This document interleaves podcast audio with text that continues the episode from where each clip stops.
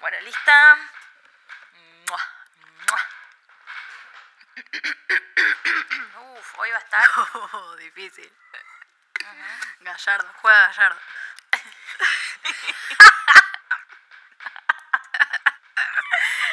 Puede esto ir como blooper al principio,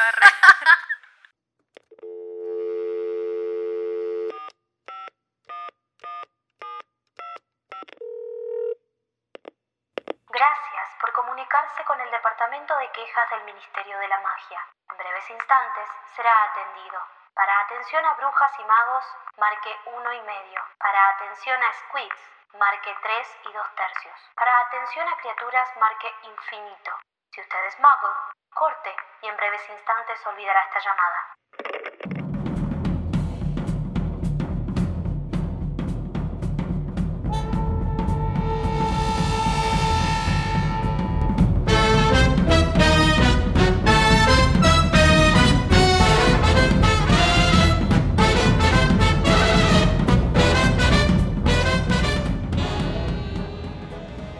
Bienvenidos, amigues, a un nuevo episodio de Las Quisquillosas. Bienvenida, amiga. Gracias, amiga. ¿Cómo estás? Estoy bien, estoy muy bien. Este capítulo, este capítulo me encantó, la verdad. Hoy vamos a hablar sobre el capítulo 8 de La Piedra Filosofal, el profesor de pociones. You suck. Y bueno, mi gran amiga Maga tiene 30 segundos para hacernos un muy buen recap. Uf. Muy bueno el recap. Sí, sí. ¿Estás lista? No. No. se hace lo que se puede. Preparada. ¿Lista? Ya. Harry empieza las clases, eh, que son re complicadas y el castillo es re complicado y, y conoce un montón de profesores y la materia con Quirrell es una joda y conoce a Snape, que es el profesor de pociones, que ya lo conocía, pero bueno, ahora lo conoce como profesor y lo odia mal y lo trata muy mal, le hace preguntas y lo humilla y trata muy mal a Hermione y a Neville, que termina en la enfermería directamente. Y mm, Harry va a tomar el té con Harry y con Ron y descubre que en Gringotts... ¡Ah! Harry se hace el boludo y no le dice nada. es mi primera vez no logrando un recap. Lloro. Uh. bueno, te tenía que pasar alguna Sí, vez. sí, algún día me tenía que pasar. Bueno, este capítulo arranca directamente con todo lo que Harry va a tener que vivir un poco toda su vida, ¿no? Que hablen de su cicatriz, que lo señalen, que hablen de él, tipo, sin preocuparse que los escuche. Eh, al principio le resulta bastante denso porque, bueno, ya está con su estrés de principio de clases, todos lo hemos vivido, eh, tratando de entender este castillo gigante donde se pierden, no saben llegar a clase. Y encima que todo el mundo lo mire. Todos lo miran mal. Y ya está re estresado, y bueno, encima llegan tarde, eh, recién logran llegar el último día bien para desayunar tranquis. Eh, me da mucha pena. Mal. Creo que de todas maneras todo esto es como una intro, ¿no? Para lo que Harry va a vivir, como siempre en diferentes medidas, eh, pero siempre le va a pasar adentro del castillo. Lo que pasa siempre que hay una persona famosa en un colegio, famosa entre comillas, ¿no? Creo que los actores de la saga incluso se deben haber sentido así después de arrancar con la primera película, donde todavía seguían yendo a sus escuelas. Después, bueno, empiezan a tener clases en el set, pero deben haber vivido más o menos lo mismo. Sí, mal. Pero bueno, también ellos, actores, eh, al igual que los personajes en los libros, aprenden desde muy temprano a lidiar con esto de que la gente hable de ellos, ¿no? Eh, Harry se acostumbra más adelante cuando ve que no tiene control sobre eso. También está este fenómeno muy tuitero, ¿no? Que, el- que un día hablan mal de vos, otro día sos el héroe, otro día hay algún rumor y todos cuchichean, otro día te odian y es como una inestabilidad tremenda. Y Harry, nada, trata todo el tiempo de hacer que eso no le afecte. Y empieza a afectarle cuando esos cambios eh, empiezan como a estar en su círculo cercano, qué sé yo, cuando se pelea con James, por ejemplo. Pero lo bueno de todo esto es que Harry siempre, casi siempre, con algunas pequeñas, pequeñas excepciones, tiene a sus mejores amigos cerca y son un sostén muy grande, por suerte. Y también, una vez que arrancan las clases, le baja un poquito, un poquito, tampoco tanto, Poquito. pero un poquito la ansiedad al ver que efectivamente sus compañeros están igual de perdidos que él. eh, que es exactamente lo que dijo Harry, que incluso gente como Ron, que viene de familia de magos, no tiene ningún tipo de ventaja, está igual. Eh, ¿Viste, amigo, que era posta, que todos arrancaban de cero, arrancan todos en la misma? Era totalmente Mal, así. son unos tiernos. Mal. Como todos realmente recién arrancan. Y se ve un poco, se empieza a ver toda la magia que envuelve a Hogwarts. Es hermoso, o sea, más allá de que sus Sí. habitantes obviamente hacen magia, se nota que el castillo en sí es un establecimiento mágico. O sea que desde sus cimientos fue erguido con magia, o sea, desde que lo construyeron, ¿no? Sí. Además, tipo, es re complicado moverse, es un quilombo. Y los pibes se re pierden. O sea, es más, James Potter y bueno, compañía tienen que crear un mapa. Y recibimos un comentario de nuestra fiel oyenta Sophie que nos decía que sería ideal que los de primer año tuvieran un mapa interactivo o un, no sé, un GPS, algo que te ayude a ubicarte los primeros días. Claro, tipo el mapita. Una orientación. El mapita que le dan a los ingresantes del centro de estudiantes en la facultad. Exacto. Pero que se mueva. Cuando se mueve, o sea, cuando se mueve una escalera, que el mapa cambie y te muestra que se movió la escalera. Claro, o sea, ¿cómo te vas a enterar de que se te está moviendo una escalera si no te lo dicen en ningún lado? Tiene que Claro, haber un Que cronograma suene de tipo una alarma en el mapita y, y nada, y te avisa. Claro, lo que sí estaría bueno es que no tenga los nombres de todo el mundo. No, no, claro. Porque se represta Stalkers, Es la verdad que los merodeadores algo, algo querían saber. O sea, no me puedes decir que solamente quería saber dónde estaba Filch y no sé, algún, algún preceptor, no, algún prefecto. Algún prefecto. eh, o Dumbledore, ponele, no Sí, sé. o, o eh, para looping cuando se convertía, ponele. Claro, con esa excusa, No, eran unos tóxicos los merodeadores. Eh, con esa excusa podés estar mirando a ver qué está haciendo Lily Evans. O sea, olvídate. Claramente era para eso. En un párrafo, la señora nos cuenta como estas cositas particulares, ¿no? De Hogwarts, de las que todos están ya reacostumbrados, incluso nosotros mismos, leyéndolo, ya damos por sentado estas cosas. Y bueno, en futuros libros tampoco le prestamos tanta atención, porque ya no es nada nuevo.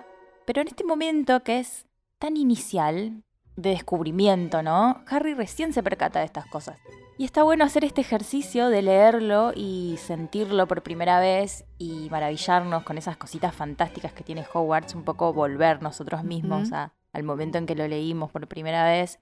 Dice, por ejemplo, que tiene 142 escaleras Hogwarts y que van cambiando de lugar. O sea que Mal.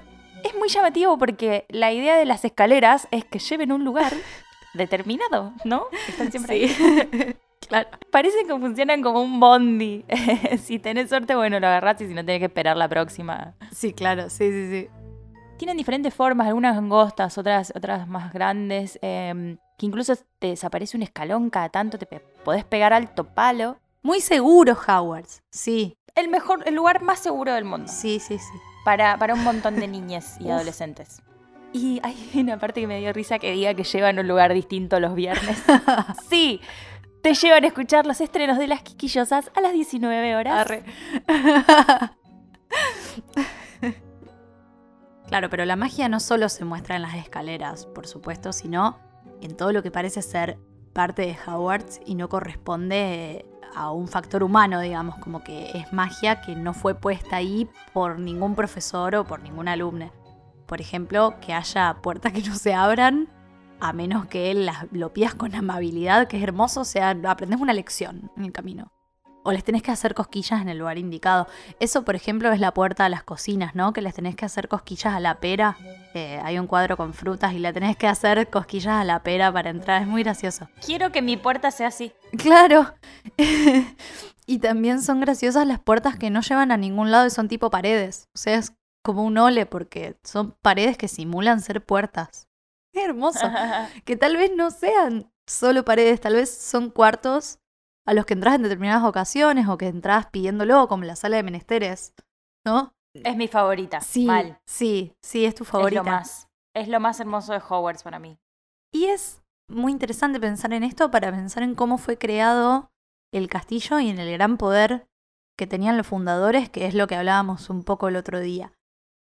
Por ejemplo, en el libro 6, cuando muere Dumbledore, Harry esté inmovilizado, ¿no? Porque Dumbledore lo petrifica antes de, antes de morir y siente cómo se desploma, cómo se, se puede mover en el momento en que se deshace ese hechizo cuando Dumbledore eh, muere y cae, ¿no?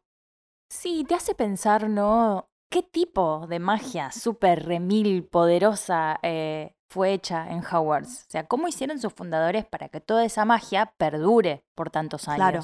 El sombrero seleccionador, las escaleras, las armaduras, que Harry dice que seguro pueden caminar.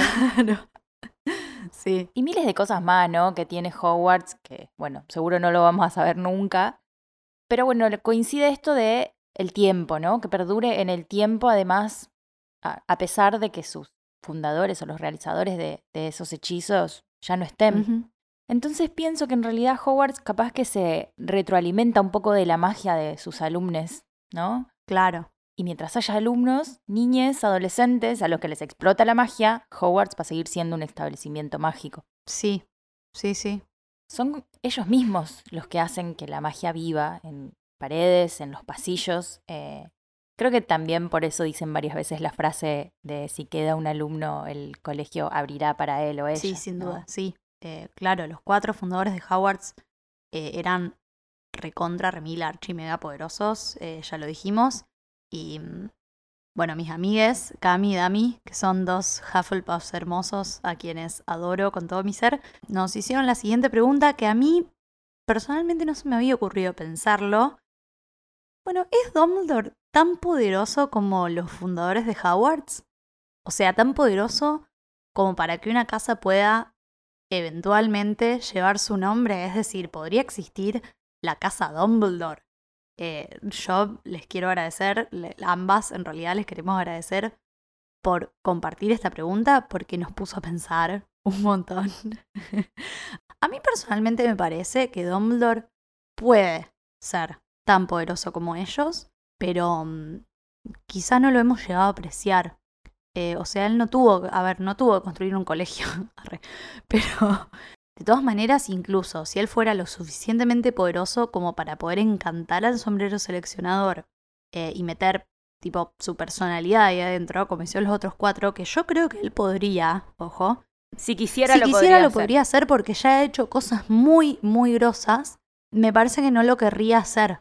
A ver, Dumbledore a veces se siente muy tentado por el poder, sobre todo en su juventud, y termina haciendo cosas medio turbias, pero mm, como que trata de huir de ese tipo de posiciones, salvo la de director, que un poco la usa para el bien, ¿no? Salvo para cagarle la vida a Harry Potter, ¿no?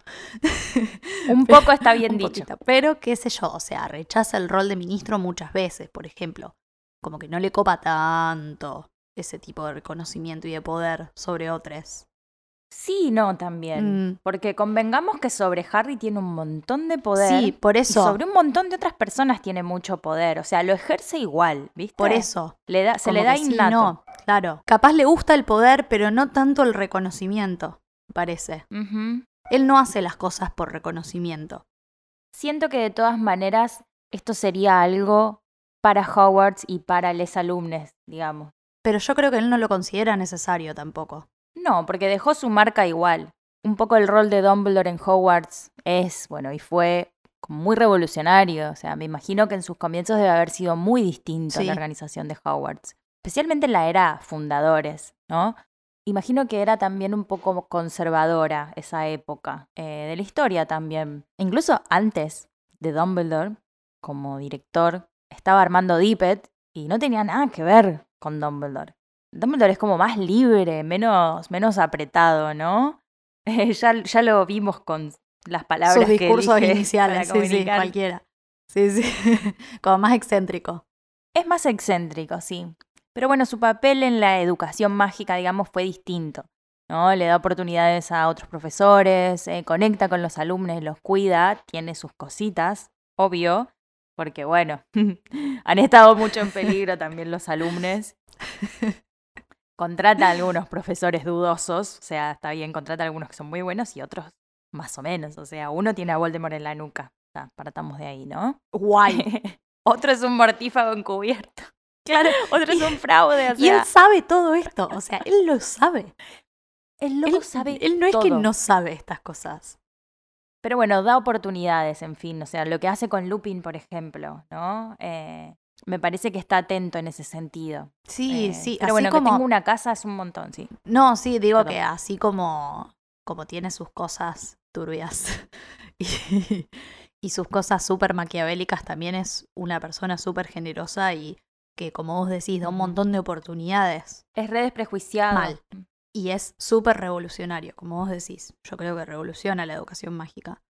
Pero además, insisto con que es medio innecesario, porque aparte Dumbledore ya estuvo en una casa antes, o sea, fue parte de Gryffindor, a diferencia de los fundadores que obviamente no pertenecían a una casa, porque cada uno de ellos son las casas, digamos. ¿No?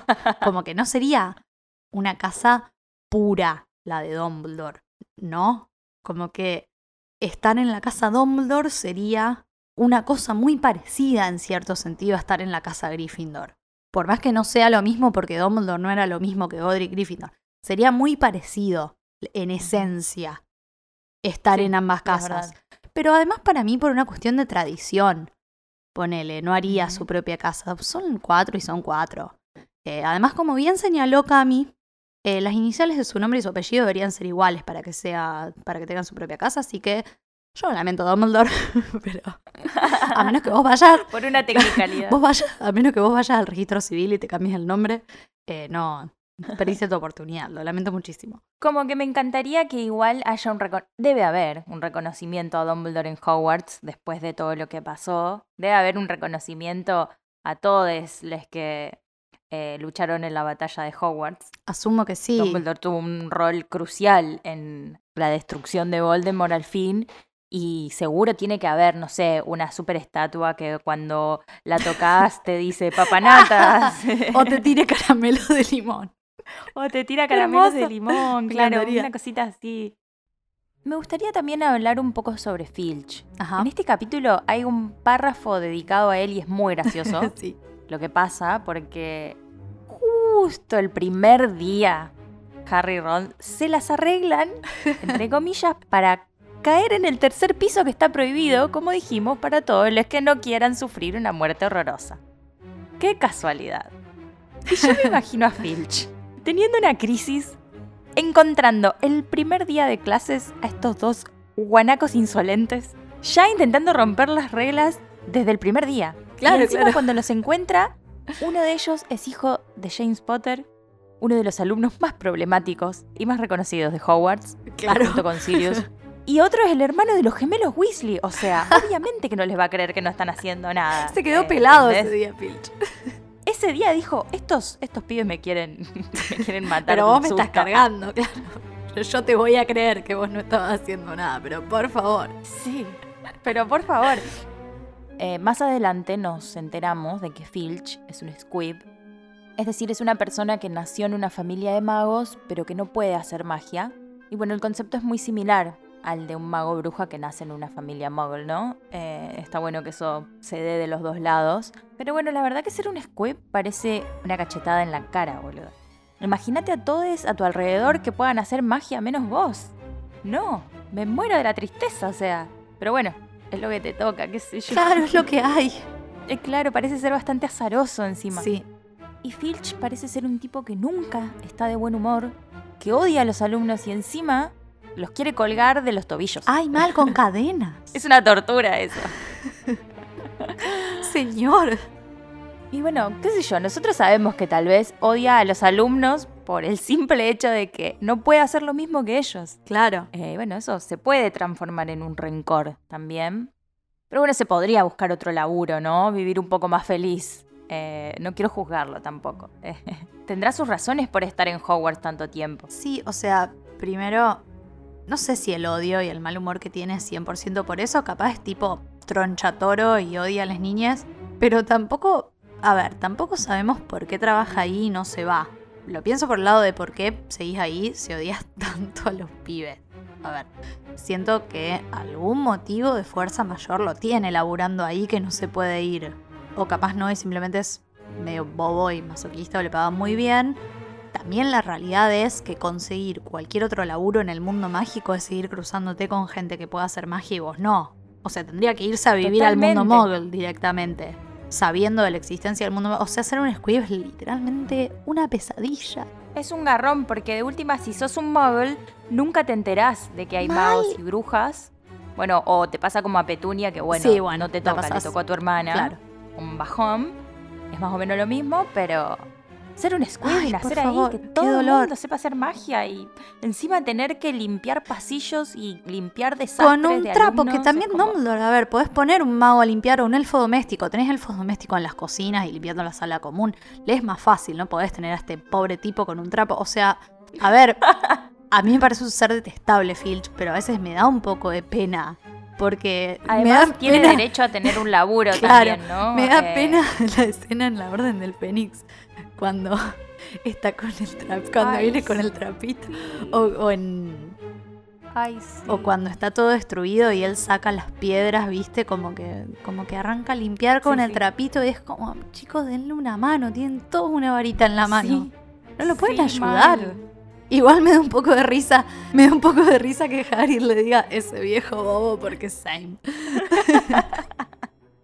Pero bueno, qué sé yo, si vos te pones a pensar, él- es el contexto en el que él nació, o sea, ponele que su familia, sus amigues, o sea, es como aislarse, irse al mundo Claro, es como que nada, te toca, te toca lo peor de todo, digamos. Sí, él decidió quedarse en ese mundo y bueno, quedarse en ese mundo como un squib también es muy complicado conseguir un trabajo, ¿no? También Dumbledore, viste, ahí ayudando, eh, teniéndolo ahí, manteniéndolo para ayudarlo, porque realmente... Sí, quizás por eso se queda. Y por eso se queda, claro, y por eso debe serle súper fiel a Dumbledore, él también, ¿no? Bueno, no sé hasta qué punto, porque a Umbridge le, le chupó Al toque nomás agarra vuelo. ¿no? Sí, Sí, o sea, al es toque. medio, mm, medio panqueque.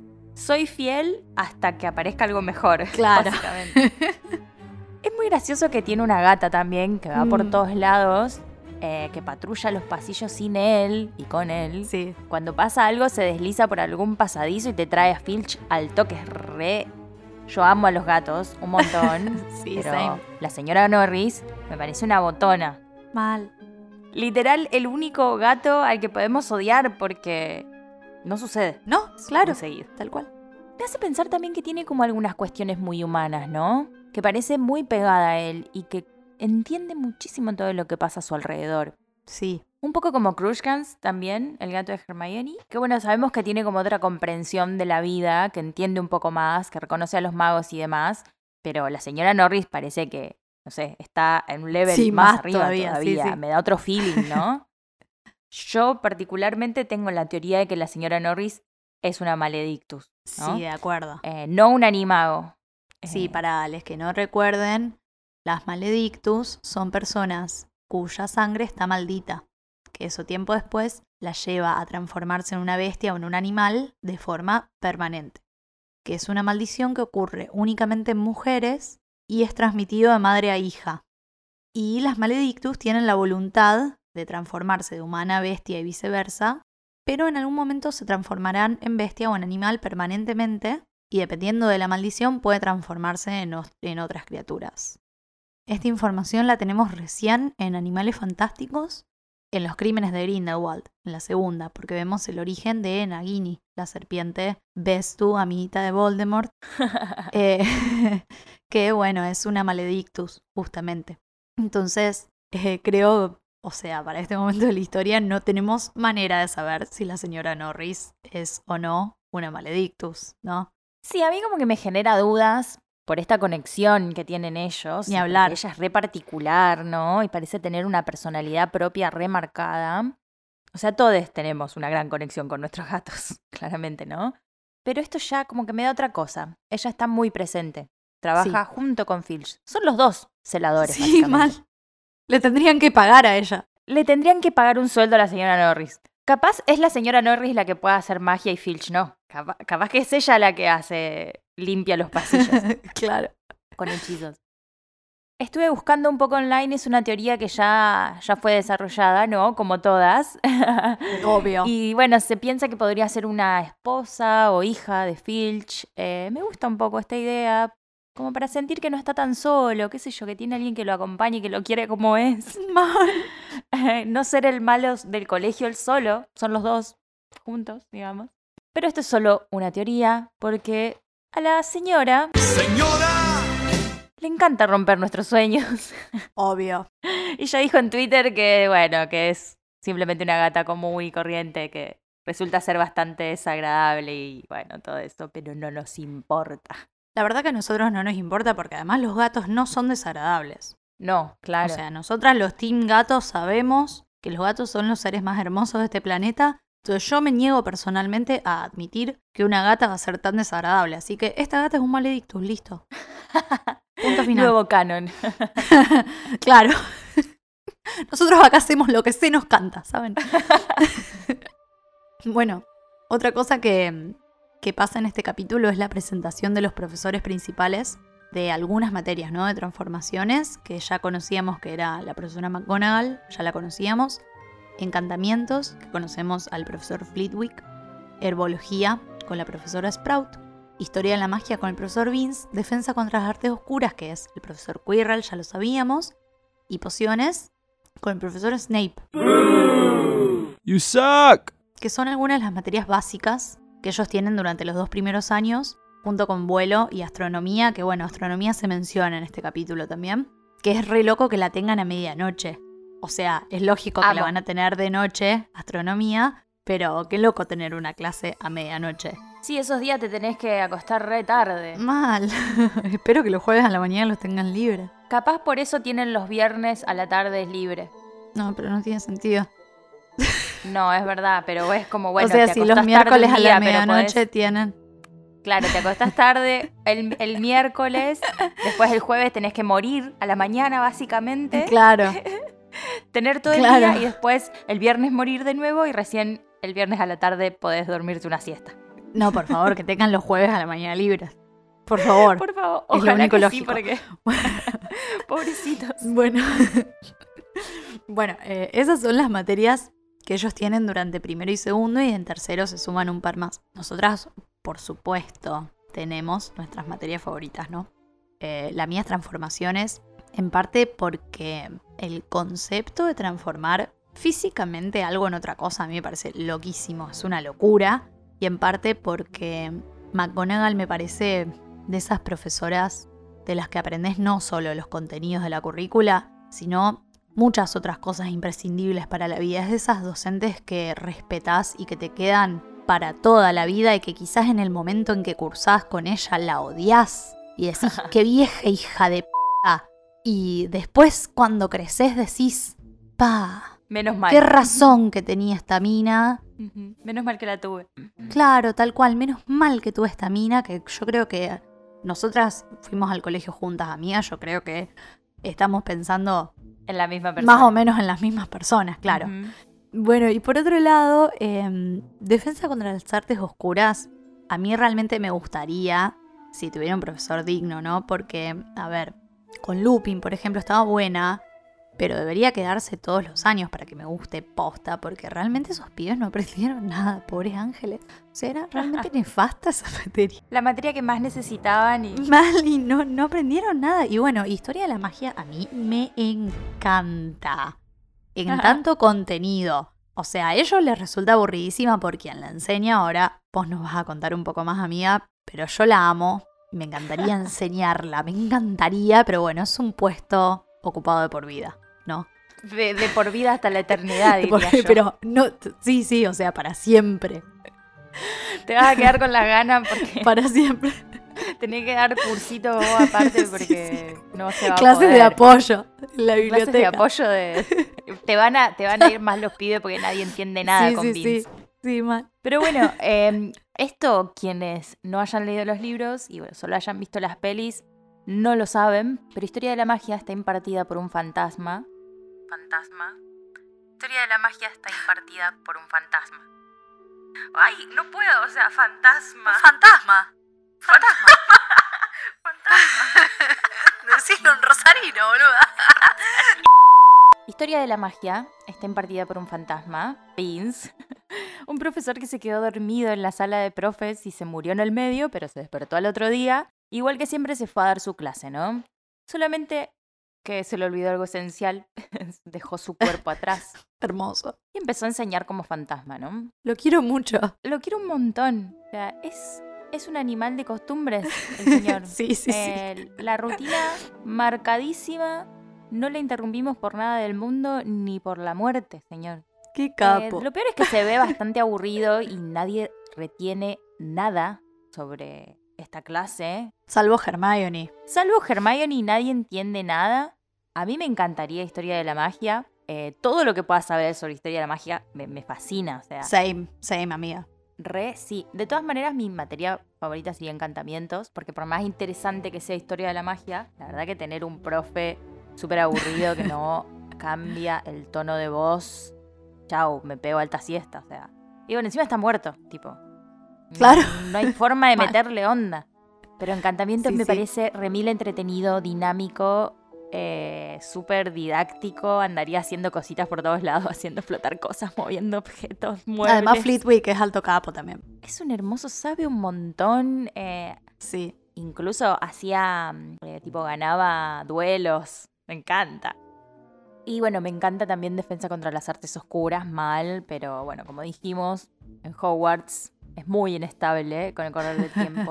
Incluso Lupin me encanta, digamos, por su pedagogía y demás, que sabe un montón, pero estaba como muy ligado a las criaturas mágicas que podía llegar a encontrar, no sé, y creo que hechizos solo los que vimos fueron ridículos y no sé, Sí. un par más, tipo. Sí, eso es sí. como, me gustaría eso, aprender hechizos posta y de defensa como los que Harry aprende después en el torneo de los tres magos. Sí, Harry.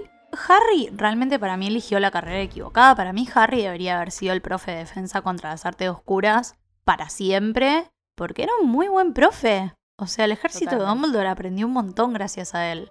Yo creo que Harry no quiere volver a Hogwarts. Puede ser. Pero lo mal que hace.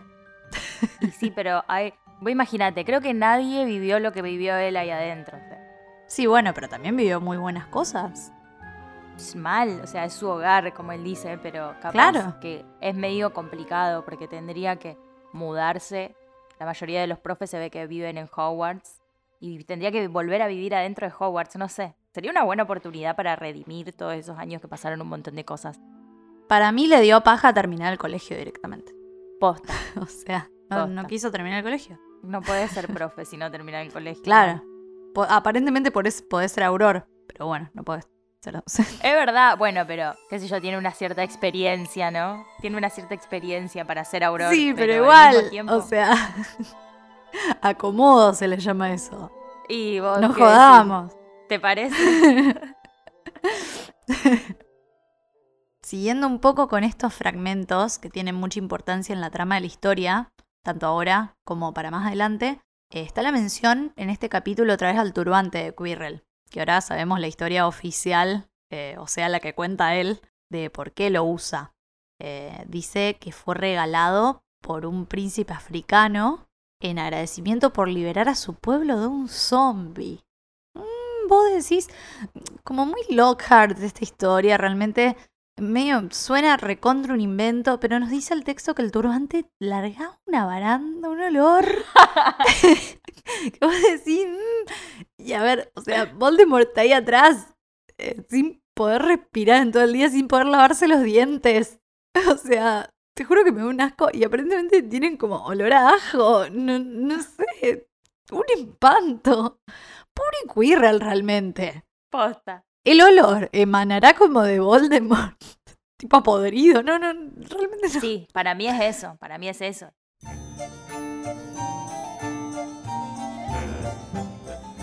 Esta música hermosa nos dice que tenemos quejas hoy. Esta es nuestra sección ¿Quién te preguntó? Donde nos quejamos de cositas que nos van molestando, porque podemos, y si se estaban preguntando por qué se llama ¿Quién te preguntó? Es porque realmente nadie nos preguntó, pero lo vamos a decir igual. Acá tenemos una primer queja eh, de este capítulo. Y aunque se llame el profesor de pociones, You suck! este tipo es tan desagradable que no quiero darle el placer de dedicarle un episodio por ahora. Ah, Lo vamos a tener que hacer. Lo vamos a hacer, por supuesto. Pero por ahora, justamente porque me molesta todo lo que hizo, no le voy a dar el gusto de hablar de él. No, no, está muy bien. Pero sí quiero charlar como de la manera en la que trata a Hermione. Eh, me, me hizo mal leerlo. El loco de entrada arranca muy mala leche. Yo entiendo que lo hace un poco para asustar a los alumnos y tenerlos cortitos del primer día. El problema es que este es el primer año donde el hijo de James y Lily está en su aula. Yo creo que esto lo desestabiliza completamente. Eh, ya sabemos que Snape no sabe lidiar muy bien con el tema emociones.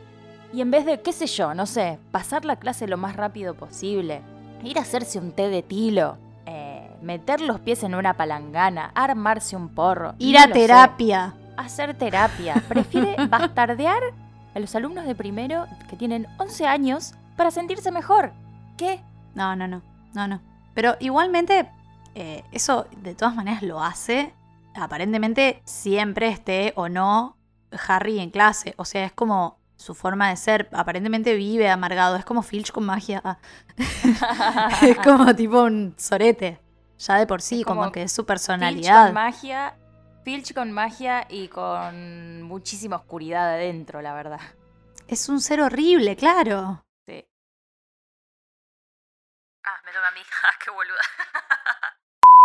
Incluso Harry desde el primer momento dice, no era que Snape no le gustaba a Harry, lo detestaba. Y sí, querido, te odia. No, no es tu imaginación. No, no. eh, de- va a empeorar. Vos quedate tranquilo que va a empeorar. Pero bueno, nada, el chico va a desarrollar altísimo síndrome de Estocolmo y, y lo va a amar. Le va a poner el nombre al hijo. Bueno, nada. ¡Ay, posta! No, no. Recordá este episodio, Harry. Recordá este Claro. capítulo. Volvé, volvé en tu memoria este momento. Me llamó mucho la atención a ambas, creo, esta frase donde dice... Sus ojos eran tan negros como los de Hagrid, pero no tenían nada de su calidez. Eran fríos y vacíos y te hacían pensar en túneles oscuros. Es una descripción muy fuerte y muy acertada también. Y lo peor es que Harry le mantiene mucho la mirada y sabemos más adelante que Snape es un maestro en legeremancia que para quienes no lo recuerden es la magia que te permite entrar en la mente de, de quien vos puedas, o sea, porque se puede bloquear a la vez la mente y como leer, entre comillas, o observar los pensamientos y recuerdos de esta mente y mantener la mirada es una parte muy importante en esto. Eh, y lo peor es que en este momento que Snape empieza a hacerle preguntas a Harry sobre su libro de pociones, eh, Harry le mira a los ojos y está re enojado porque Snape le pregunta, como le dice, "Nun- no tocaste ni un poco tus libros eh, antes de venir, ¿no, Potter? Y Harry piensa como que sí, estuvo leyendo sus libros, pero ¿qué querés? ¿Que se los aprenda de memoria? Solo Hermione hace eso. Claro, tal cual. Entonces Snape como que seguro que sabe que Harry no tiene las respuestas y decide joderlo. De todas maneras. A propósito, o sea, teniendo Claro. esa información, Por, de sorete, claro. Eso es lo que lo hace más sorete. Claro, busca humillar. Exacto. Deliberadamente humillándolo. Y bueno, resulta que también Snape es un gran realizador de pociones. Bueno, claramente es, es el profesor. Pero ya sabemos que ser profesor en este colegio no es No, bueno, no es garante nada, de nada, no. No es garantía de conocimiento. Sí. Pero bueno, en el caso de Snape sí, él sabe muchísimo sobre pociones. Es alto capo. Pero también sabes, también sabemos que si bien él, él es alto capo en pociones, no es el puesto que él quiere. Él quiere Mm, Todos los años él quiere el puesto de defensa contra las artes oscuras y todos los años le es negado. Este es un dato re importante también. Es muy importante, sí. Como que nos dice que, o yo me puedo poner a pensar en que capaz que Dumbledore tanto, tanto no confiaba. No. Tal cual.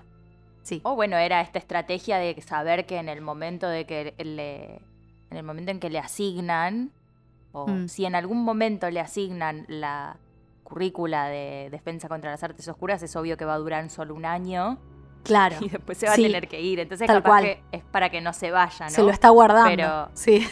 Bueno, esto es lo que decíamos de Dumbledore, ¿no? De que se trae cerquita a las personas que necesita pegarle un ojo, ¿viste? Mantenerlos sí, vigilados. vigilar. Sí, exactamente.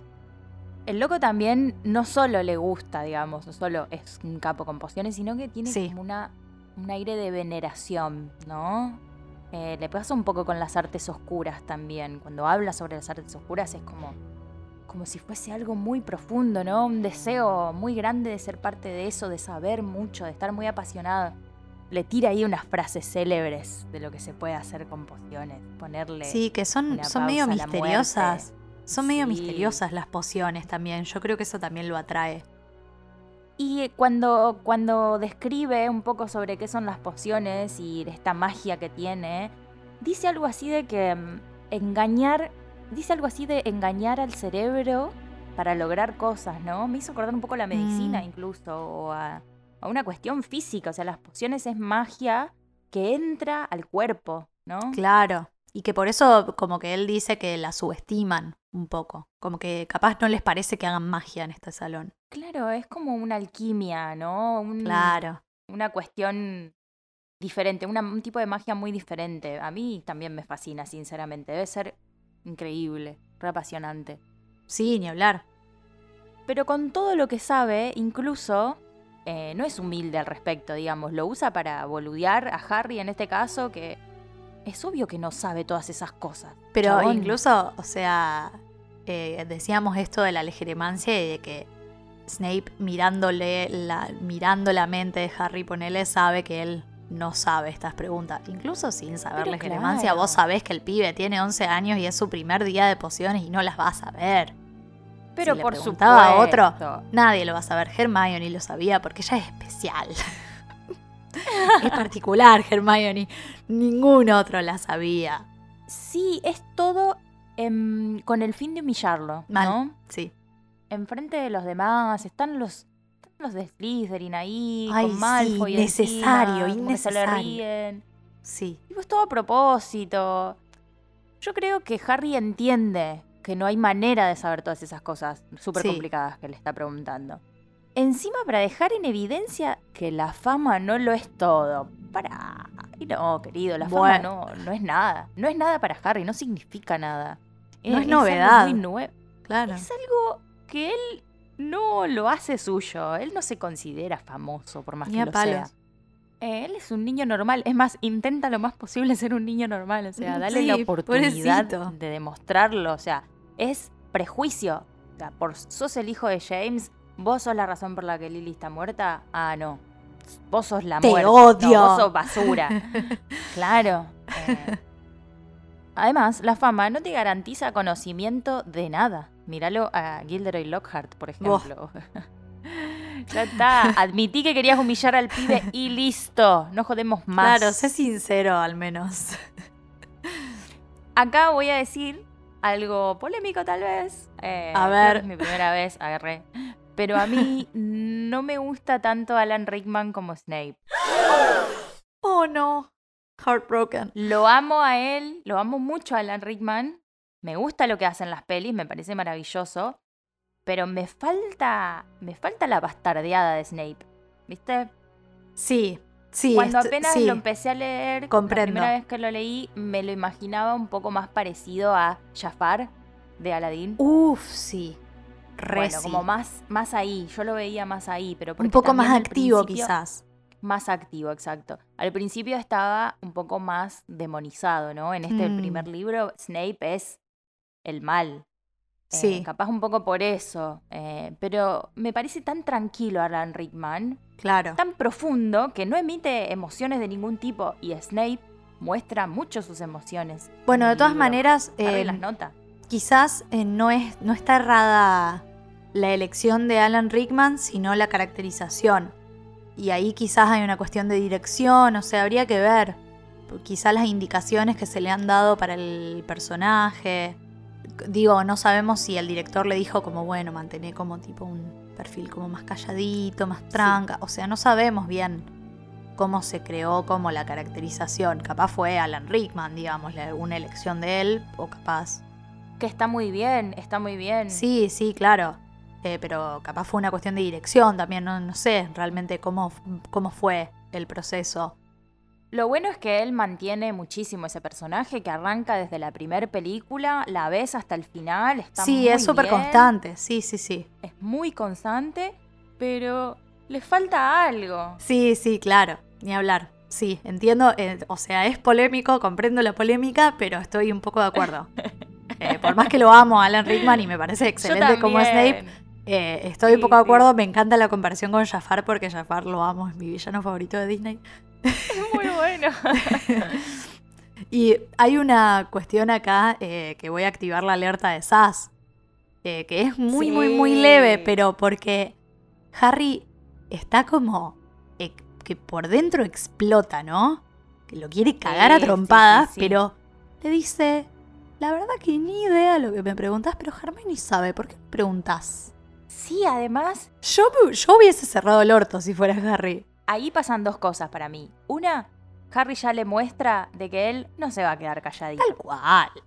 Pero encima se lo pregunta súper calmado, no pierde los cabales. Está un señor. Un señor. Lo, lo- lo banco muchísimo en este momento. Y otra cosa es que lo deja súper evidencia en que está siendo el adulto ridículo de la clase. O sea, es el único adulto Sí. y está ignorando a una niña que quiere responder algo, está humillando a otra con cosas que claramente no va a saber. O sea, está ejerciendo una posición de poder en ese aula completamente innecesario. Ni que Harry hubiese sido un desubicado o le haya dicho algo de principio. O sea, empezó él. Literal, Sí. empezó él. Sí, sí, sí. Pobre Hermione, además, ella enloquecida por responder correctamente, que ya sabemos que es una condición que ella tiene, que tiene que responder una pregunta hecha por un profesor y la tiene que responder Mal, bien. Pero ella se sabe las, las respuestas. Ella sí leyó todo y ella sí sabe cómo responderlas. Hasta se levanta de la silla, tipo.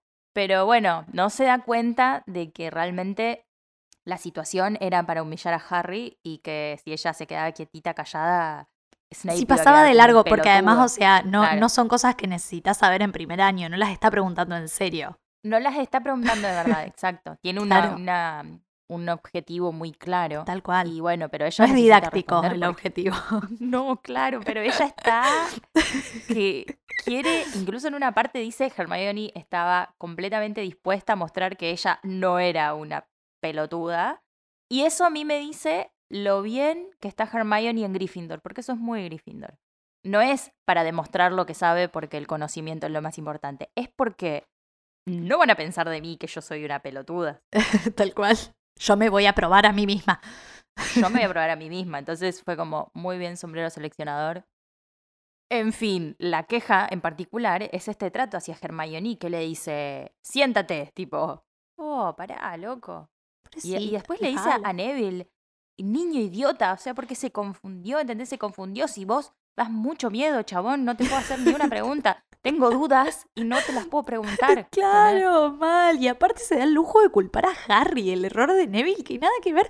O sea, Mal. eh, que le dice algo así como, ah, no dijiste nada para que él se equivoque y vos quedes bien. Y le saca puntos. O sea, cualquiera. Cada vez peor Snape en esta, en esta No, escena. no, no. Va cada vez más para abajo y por si fuera poco, ama a Malfoy. O sea, él es el jefe de la casa de Slytherin y se dice que lo favorece siempre a ellos y qué sé yo, y que les da puntos y bla, bla, bla, bla, bla, bla. Pero a Malfoy parece como agradarle un montón. Y sí, si es íntimo de su papi, fueron bestus, mortífagos juntos. ¿Qué querés? Eso es muy loco porque en ningún momento no vemos esa situación con ningún otro alumno, digamos. No. Solo con Malfoy. Claro. Se da solo con él. Es como una cosa paternal, no sé. Mm, sí, medio rara. vez, como de tío. Como Sí. de tío. Pero al mismo tiempo, o sea, eso me hace pensar que lo conoce de chiquito. ¿No? Aunque yo no creo que eh, él haya estado en contacto con Lucius Malfoy, supuestamente no.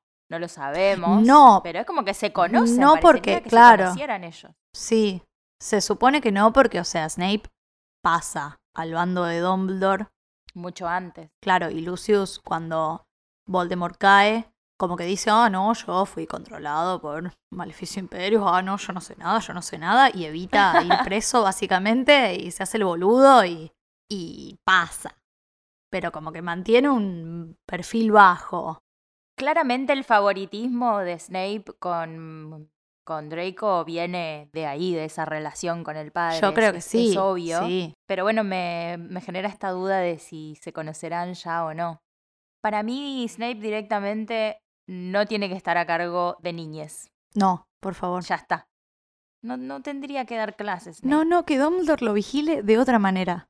Que no lo tenga dando clases. No sé, que no se dedique a la en las docencia. mazmorras y claro. lo secuestraba. Bueno. No, me, me estás jodiendo. Perdón. ¿El perro? No, el perro no. Hay un boludo con un taladro. No.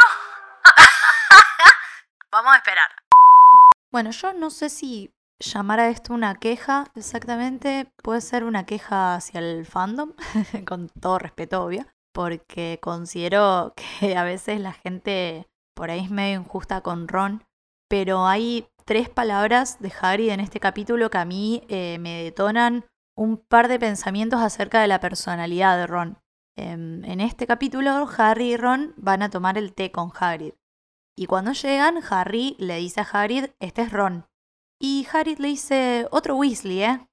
¿Y sabes la cantidad de veces que Ron debe haber escuchado eso, esa pregunta? O sea, yo por ejemplo tengo un hermano mayor y sí, cuando entras al colegio y ven tu apellido te dicen, ah, vos sos la hermana de fulano, ¿no?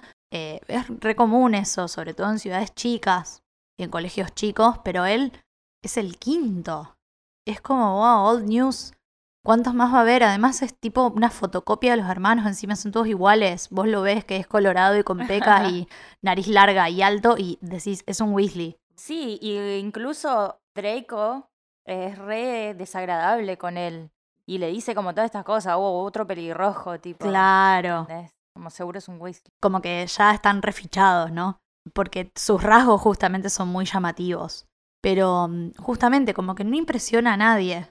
No me quiero igual extender mucho porque ya vamos a hacer el identikit de Ron en un futuro y ahí nos vamos a poder extender. Pero mira si el pibe no estar llenísimo de inseguridades con la cantidad de zapatos que siente que tiene que llenar, porque tiene cinco hermanos mayores. El primero es Bill, que es un rompemaldiciones re capo que está rompiéndola en Egipto trabajando para Gringotts, que encima es el primero, el más grande.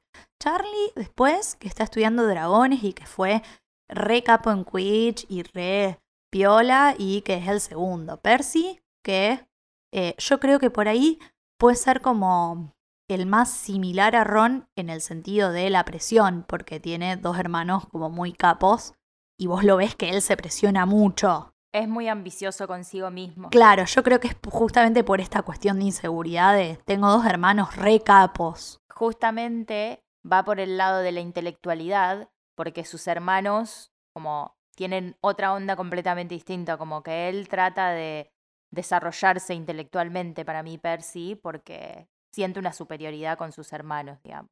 Claro, él como busca eh, trascender de alguna Exacto. manera y encuentra eso en eh, los logros académicos, digamos. Entonces llega a prefecto, a premio anual, qué sé yo, llega a trabajar en el ministerio.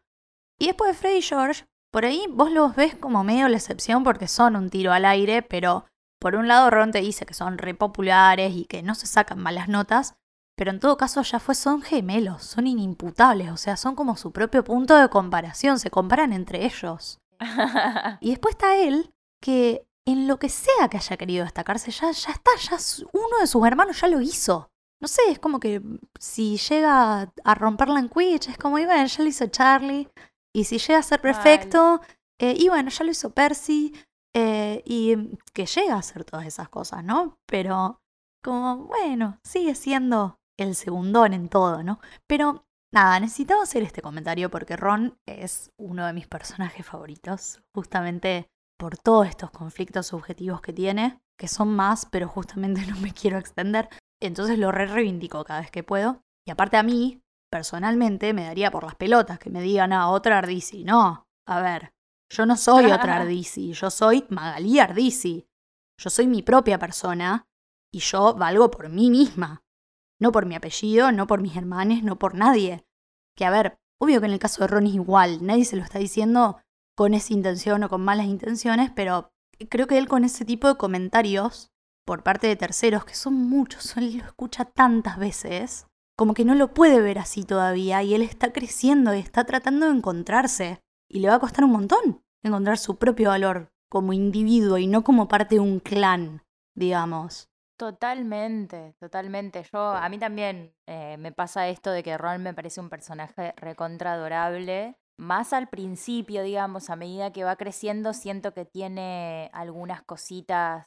O sea, es un poco egocéntrico, no en el mal sentido, pero qué sé yo, a veces cuando pasa esto con Harry, por ejemplo, esta gran pelea que tienen que él se va, está bien que estaba súper afectado y está Sí. bien que lo importante es que él vuelve y, y demás, pero no tiene drama a veces de ser un sorete. Sí, yo No. creo que es, que es de los tres, del, del trío, digamos, al que más le cuesta batallar contra su propia oscuridad, digamos. Ajá. Es como el que, el que más problemas tiene con eso.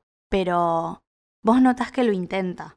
Y eso es lo que, tiene eso es lo más importante, porque él Sí. intenta Sí. eh, un Y montón. además tal vez tiene otro tipo de conflictos a veces con la sinceridad, Mm, como lo que le pasa con Hermione, por Mal. ejemplo, como que no, no logra animarse, viste, a, a- a pasar ciertas barreras. Tiene algunos prejuicios Sí. él, digamos, o ciertas concepciones de cómo tienen que ser las cosas, pero la realidad es que es un personaje que no tiene maldad. No, O sea, no, completamente. No tiene maldad. No. Eh, por más que le pasen algunas cosas, viste, o sea, Sí.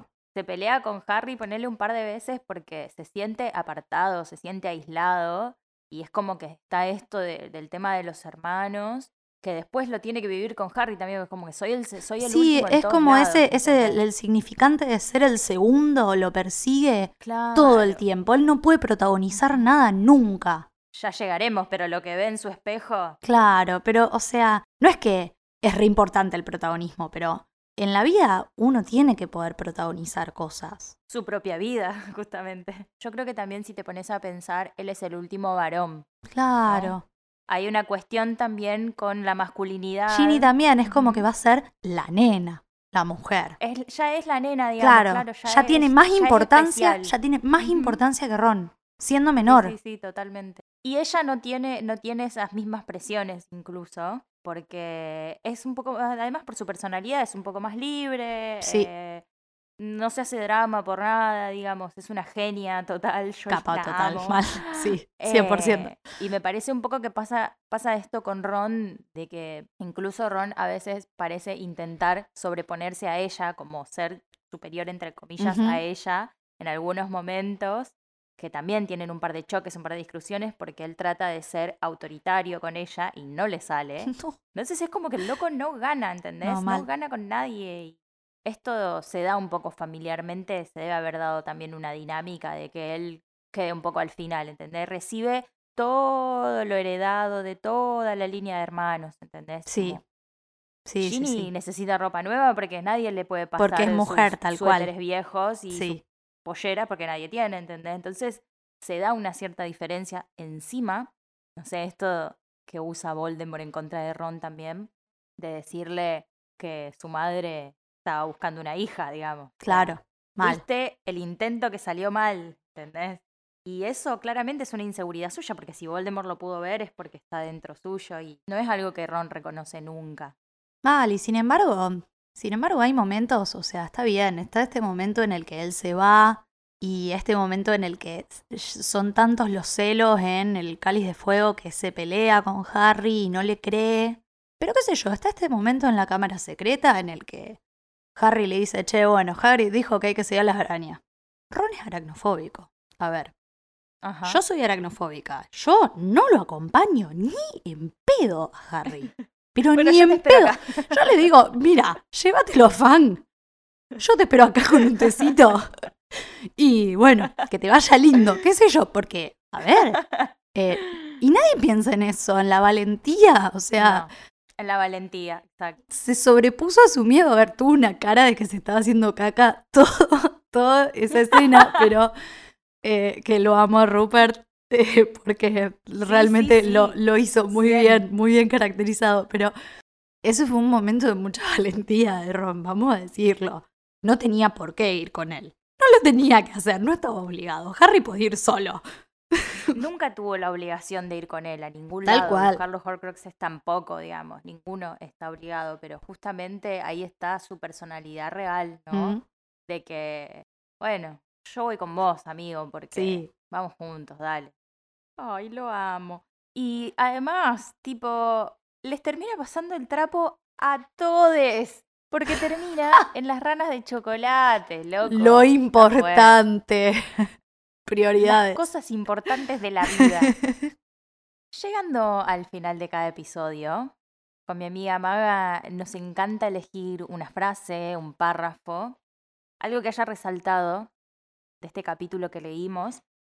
Amiga, ¿me contás cuál elegiste? Sí, yo elegí esta frase.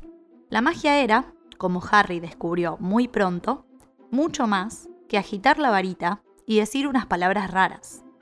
Yo elegí esa frase porque si bien él está hablando de lo complicadas que eran las materias, eh, dice que tenían que estudiar los cielos nocturnos en astronomía, eh, ver las plantitas en herbología, a mí me resuena en el sentido de que esta saga nos enseña que hay muchísimos tipos de magia que van más allá de justamente, bueno, agitar la varita, decir unas palabras raras, pero como que van más allá de la magia en el sentido de los hechizos y esa magia que sabemos que no existe, ponele, no lo sabemos, ah, que no descubrimos, nos negamos todavía a aceptarlo, ah, pero nada, como esta magia como que trasciende la, la magia propiamente hablando de los libros, no sé cómo, no sé cómo explicarlo, ayúdame. Sí, es un tipo de magia, digamos, como que se transmite de una manera diferente. Se ve de una manera diferente o no se claro, ve. Eh, a veces está en la piel. no quiero ca- caer en el cliché de la magia del amor, ¿no? Pero No, como... no, pero bueno, pero es eso, pasa por ahí. Siento pero es eso, digamos. La, la emoción, eh, sí. Ah, qué complicado de explicar. ¿Viste? Mal, sí. Sí, Eh, a mí también me está costando, pero como, qué sé yo, eh, Dumbledore se lo va a decir también al final de este libro a Harry, que a él lo protege una magia que va más allá de cualquier hechizo que alguien pueda hacer, que es justamente el amor de una madre, por ejemplo. E incluso, nada, también saliendo de la historia, saliendo de los libros, nada, yo, creo- yo creo que esto que se creó, este fandom, este universo paralelo en el que vivimos los Potterhead también es súper mágico. Como un este sentido de pertenencia, este, esta cuestión fra- fraterna, digamos. Es Sí, súper si mágica. hubiese algo más que nos conecta. Tal ¿no? cual. No es solamente una cuestión física o una cuestión eventual de, por ejemplo, estos libros o, o películas o lo que sea. Sí. Es como una conexión. Vos podés hablar con un Potterhead de cualquier parte del mundo que leyó la misma historia que vos y que va a conectar con lo mismo y que le va a pasar lo mismo. Por eso podemos ver memes de Harry Potter de cualquier parte Sí. del mundo y reírnos de la misma manera. Sí, y además eh, como algo Dumbledore, colectivo. Dumbledore tira dos frases que a mí me, me marcaron mucho. Una es en este primer libro, eh, después de cantar el himno a Howards, que dicho sea de paso, en el capítulo anterior, en el episodio anterior, perdón, nos olvidamos de hablar de esto. Les pedimos mil disculpas porque es un momento épico. Eh, pero Es terminan de bueno cantar himno, por mal. Terminan de cantar el himno a Howards y Dumbledore dice la música, una magia que va más allá de lo que hacemos acá. Totalmente. Es una magia que vivimos todos. Y otra frase que no me acuerdo si es de la película o si está también en el libro, pero que es en las Reliquias parte 2, cuando Harry está en este limbo King's Cross, que Dumbledore le dice, las palabras son nuestra fuente más inagotable de magia. Y en esa estoy completamente de acuerdo. Es gracias a las palabras que ellos pueden transmitir su magia, además. Sí, Eh, Desde chico aprendes a decir las palabras que después te transmiten en... claro, pero o sea, como más allá de, Sí, sí, de la obvio. cuestión de- del hechizo en término, en esos términos, como él dice como que las palabras son capaces tanto de infligir dolor como de remediarlo. O sea, vos gracias a las palabras decís todo también, por eso me burlo un poco de esta gente anti eh, cambios de lenguaje, anti mutación de lenguaje, se puede decir. Totalmente. Eh, porque el lenguaje forma realidad, gente. Es mágico el lenguaje. Bueno, yo elegí una frase para seguir con el tema de lo que pasó en Gringotts. Ajá. Eh, este es el, ya lo mencionamos en el episodio anterior, pero en este capítulo se charla un poco más porque Harry encuentra un recorte de diario en lo de Hagrid que tiene la nota del profeta con el intento de robo a Gringotts. Eh, Así que leo. Hagrid, dijo Harry. Ese robo en Gringotts sucedió el día de mi cumpleaños. Pudo haber sucedido mientras estábamos ahí.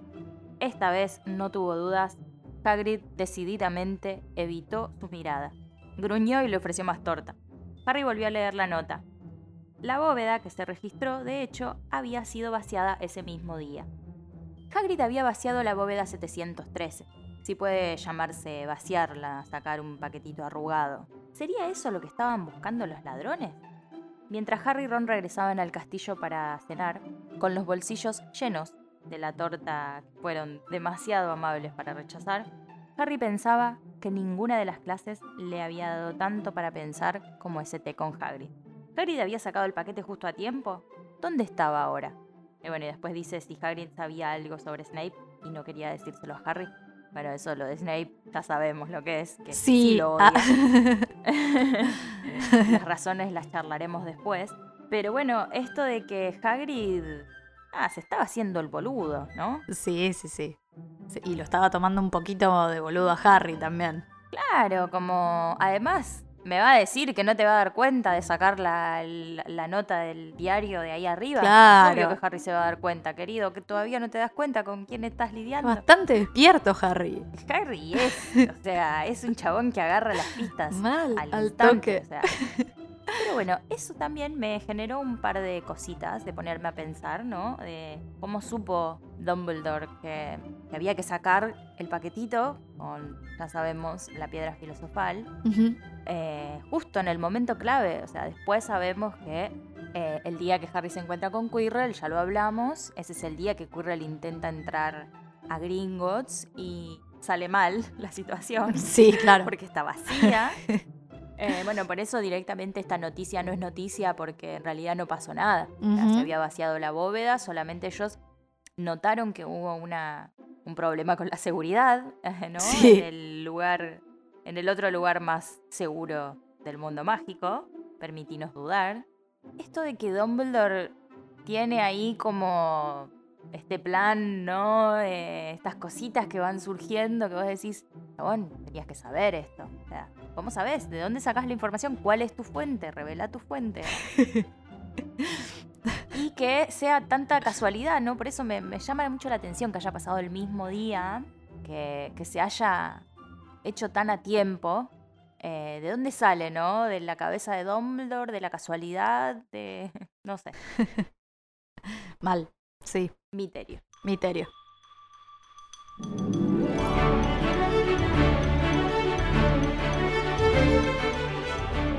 Hemos finalizado otro episodio. Qué Ay, loco. sí. Qué rápido se pasan. Sí, mal.